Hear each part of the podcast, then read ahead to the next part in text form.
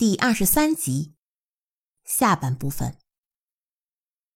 维埃战争就这样结束了吗？没有，第三次维埃战争发生在二十年之后。公元前四百零七年，罗马与维埃的休战期已满，此时的罗马人正在与沃尔西人和埃奎人积极战争，但是好战的他们。仍然想要忙里偷闲的向他们最亲密的对手维埃派出使者，要求维埃政府对他们的不当行为做出解释。这是明目张胆的挑衅。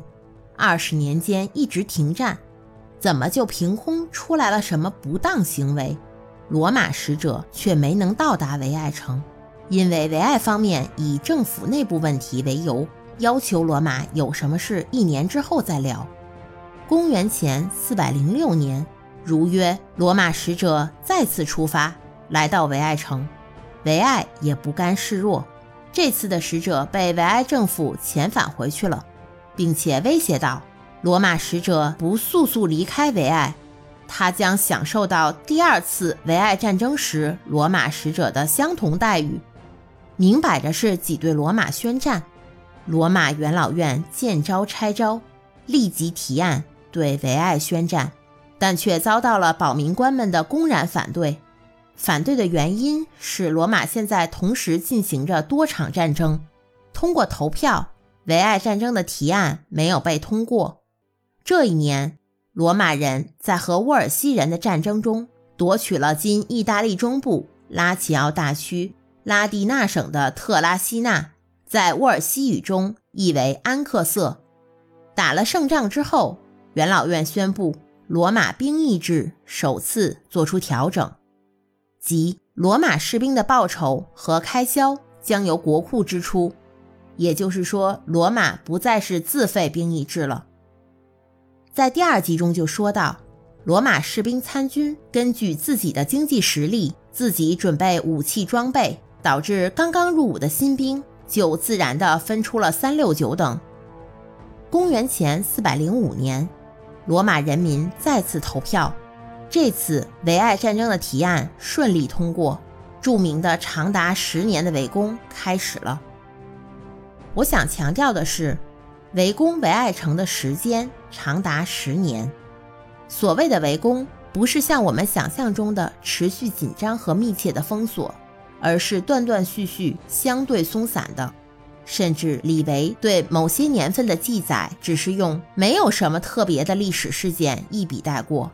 这十年除了短时间的激战之外，围攻无非就是城墙周围有那么几个零散的罗马驻军营地而已。我们跟着李维的史书回去看看旷日持久的第三次维埃战争。公元前四百零五年，新的军事保民官率领罗马军队大举进攻维埃城。却以失败告终。罗马人出兵打仗一般都是选择比较温和的季节，冬季来临的时候，自然就收兵回家了。到了公元前四百零四年，罗马人与沃尔西人的战争分散了不少精力，在连赢了几场战役后，围剿并攻占了沃尔西城镇阿尔泰纳，这边对维埃城并没有做出什么动作。公元前四百零三年，由于罗马法律的改动，选出了八位保民官，比以往都要多。同一年，维埃城内也发生了大事，维埃城又选出了一位国王。这一举动惹恼了其他伊特鲁里亚城市。随着夏天的结束，寒冷的冬天即将来临。罗马军事将领决定在维埃城外建造冬季营地，进行持续围攻。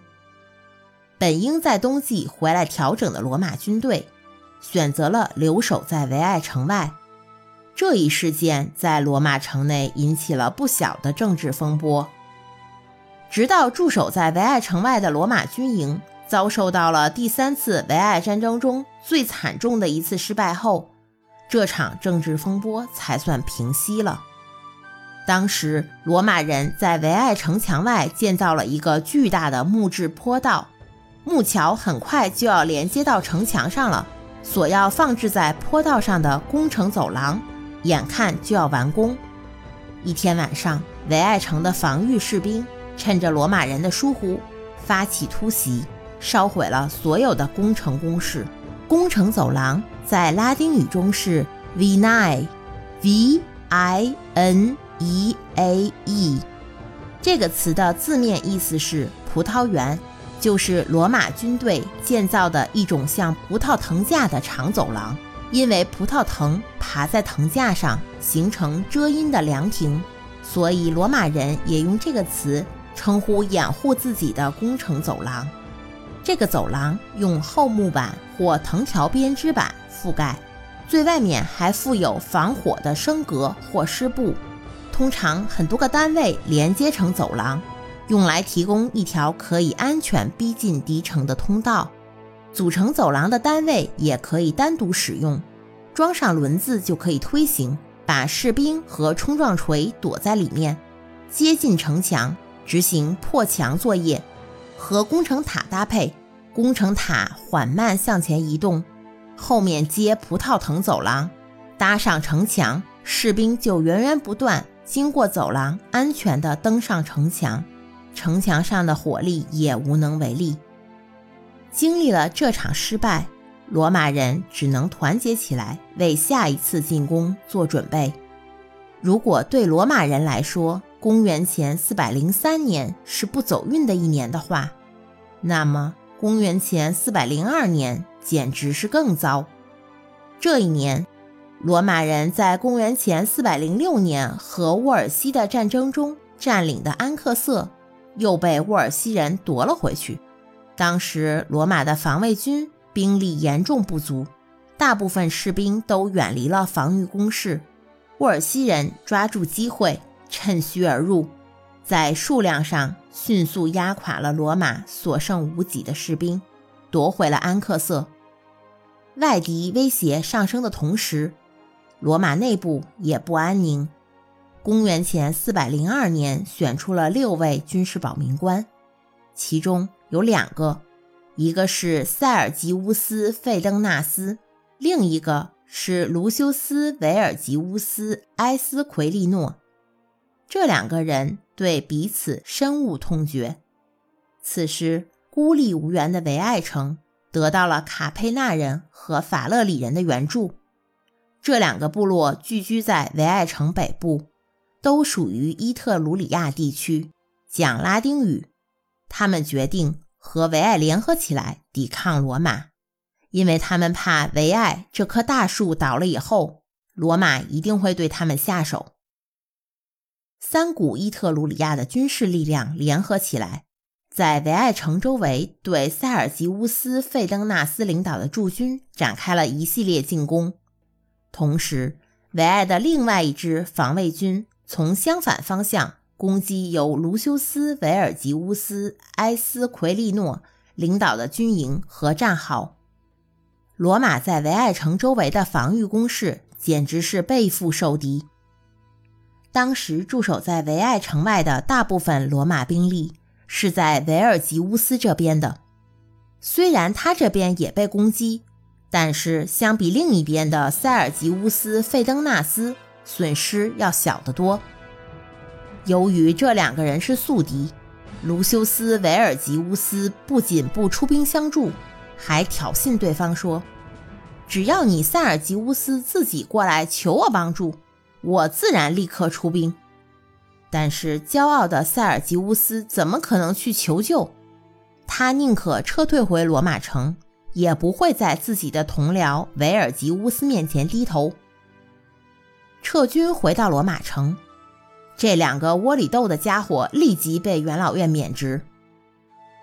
据李维记载，公元前401年，在新一任军事保民官选举前，罗马做出了一系列的临时任命，因为罗马需要派出不同的军团，分别对付几股伊特鲁里亚力量，集中精力夺回和重建失去的防御工事。公元前400年。罗马终于在沃尔西人庆祝他们节日，疏忽了防御的空当，重新夺回了安克萨城。公元前三百九十九年，卡佩纳人和法勒里人联合起来，再次尝试摆脱罗马的围攻。这次的罗马军队团结起来，在敌人攻打罗马战壕的时候，他们分头行动，正面打击的同时，另一队人马从敌人后方攻击。这样，敌军内部乱作一团，四散逃跑。为了防止罗马人进攻维埃城，城门一直都是紧闭着的。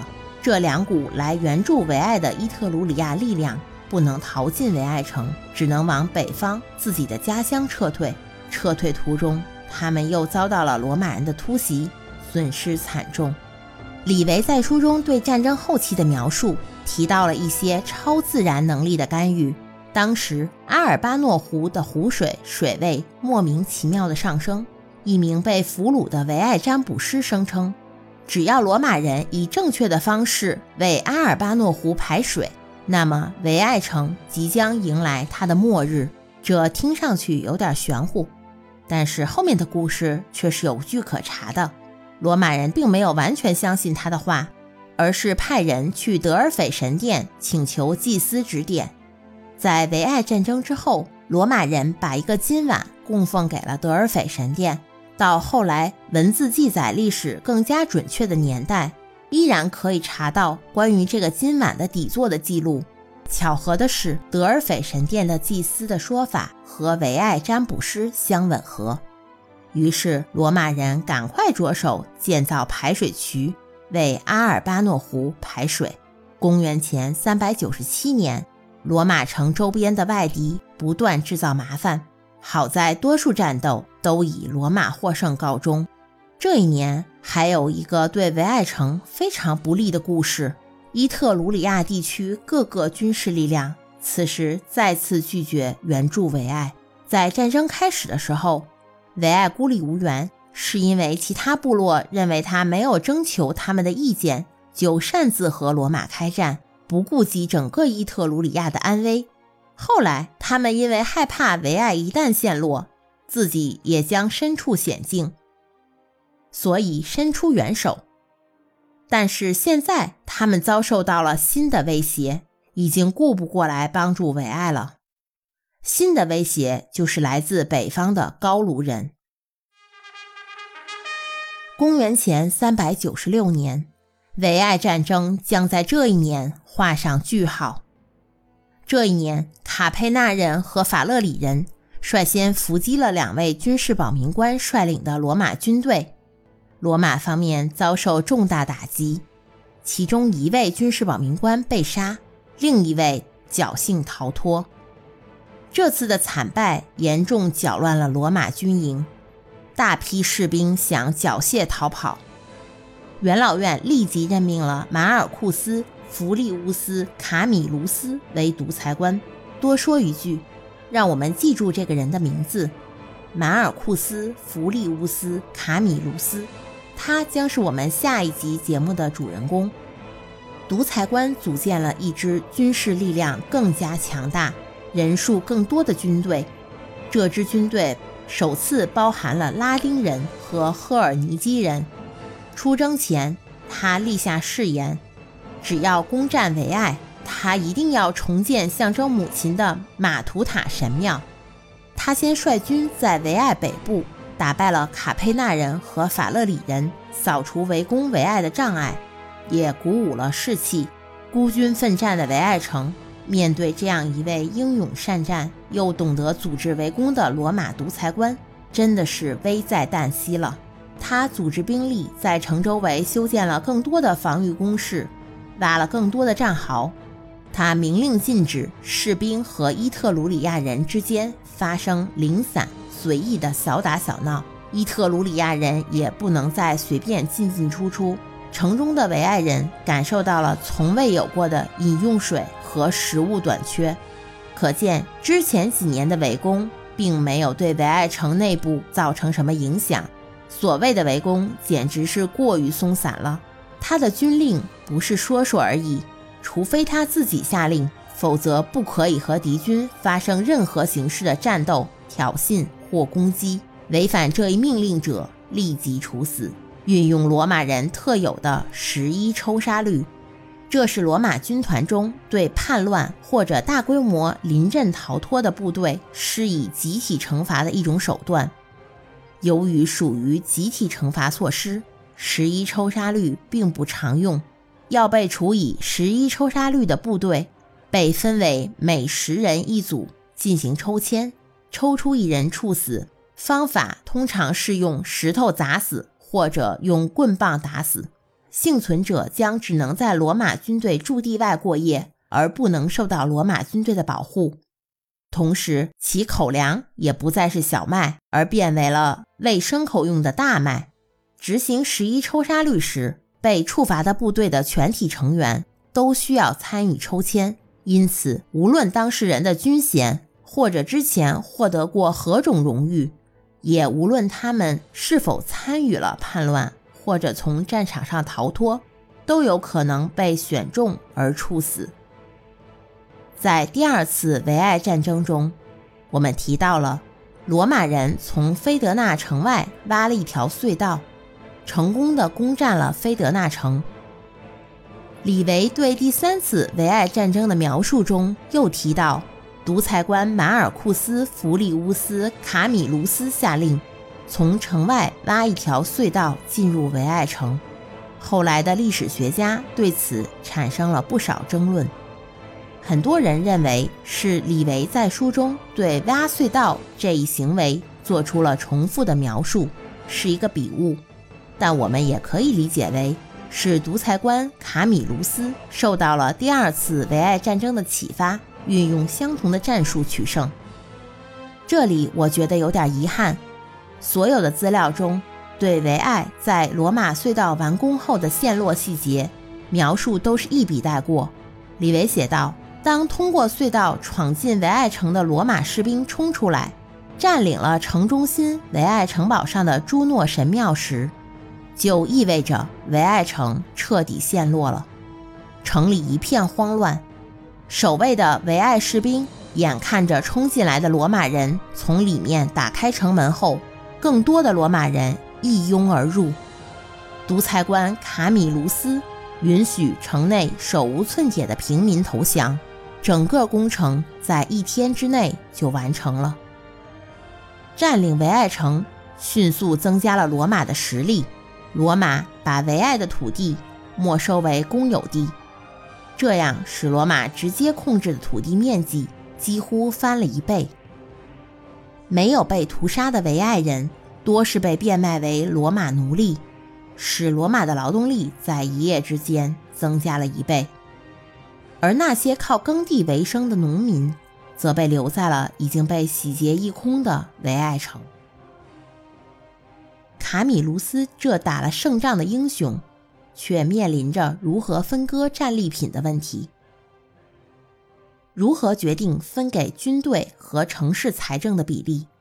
他把这个问题提交给元老院，但元老院又把这烫手的山芋扔回给他，因为元老院决定战利品归军队所有。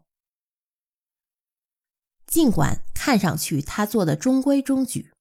但在战后不久，元老院中少数反对这一决定的声音就对卡米卢斯提起诉讼，结果导致他被判刑流放。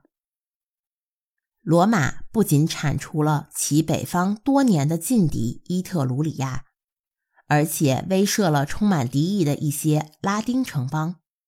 维埃战争的胜利对罗马来说，标志着军事扩张时代的来临。是罗马迈向世界顶尖强国道路上的第一个脚印。对老对手伊特鲁里亚来说，这场战争的失败意味着他们在意大利中部的统治就此终结。在维埃及之后其他几个城镇被罗马蚕食以后，公元前六世纪时曾煊赫辉煌、鼎盛于一时的伊特鲁里亚人。逐渐淡出历史舞台，淹没在历史的风尘中。罗马的巨大胜利是短暂的，很快，仅仅过了六年，一场灾难将来到罗马。来自北方的高卢人将踏上罗马的土地，在维埃战争还没结束的时候，高卢人就已经在伊特鲁里亚北部蠢蠢欲动，在将领布伦努斯的率领下，慢慢的入侵，一步步逼近罗马。六年后，他将占领并洗劫罗马城。这场灾难将给罗马人在未来几个世纪留下难以平复的创伤。在说到和高卢人交锋之前，我们很有必要再详细深入了解一下这位传奇般的独裁官马尔库斯·弗利乌斯·卡米卢斯，所以就有了我们下一集节目《祖国之父》。还记得节目中贯穿的家族故事吗？在高卢人从北向南逼近罗马的同时，送信的一匹快马正载着信使从罗马南部一路向北。他要把马西亚写的信带回罗马，交给他亲爱的父亲马尔库斯。远嫁迦太基三年多的马西亚，不知道的是，他的父亲马尔库斯早已卧床不起。虽然他侥幸从席卷罗马的瘟疫中活了下来，但他知道他的日子已经屈指可数。他的弟弟卢修斯已经长成了一个高大强壮的青年男子，他是一个非常有野心又雄心勃勃的孩子。他的祖父卢修斯，故事里八岁的时候背诵十二铜表法的那个孩子。在他二十几岁的时候，第二次维埃战争的阿尼奥河之战中脱颖而出。马西亚的弟弟年轻的卢修斯作为功臣之后，带着祖父的英雄光环，参加了第三次维埃战争，围攻维爱城的最后关头，英勇杀敌，抢夺到了二十多个奴隶。在独裁官卡米卢斯宣布胜利的当天。年轻的卢修斯就带着二十几个伊特鲁里亚奴隶往家走，奴隶们的双手被捆绑着，赤着脚跟随着主人，他们的人生随着维爱城的陷落彻底改变了，开始了他们背井离乡、寄人篱下的悲惨生活。此时，没有人为维埃城的陷落哭泣，战胜的罗马人不会，战败了的维埃人。更加不会，更精彩的故事，敬请收听第二十四集《祖国之父》。感谢大家收听，我们下集《话说罗马》再见。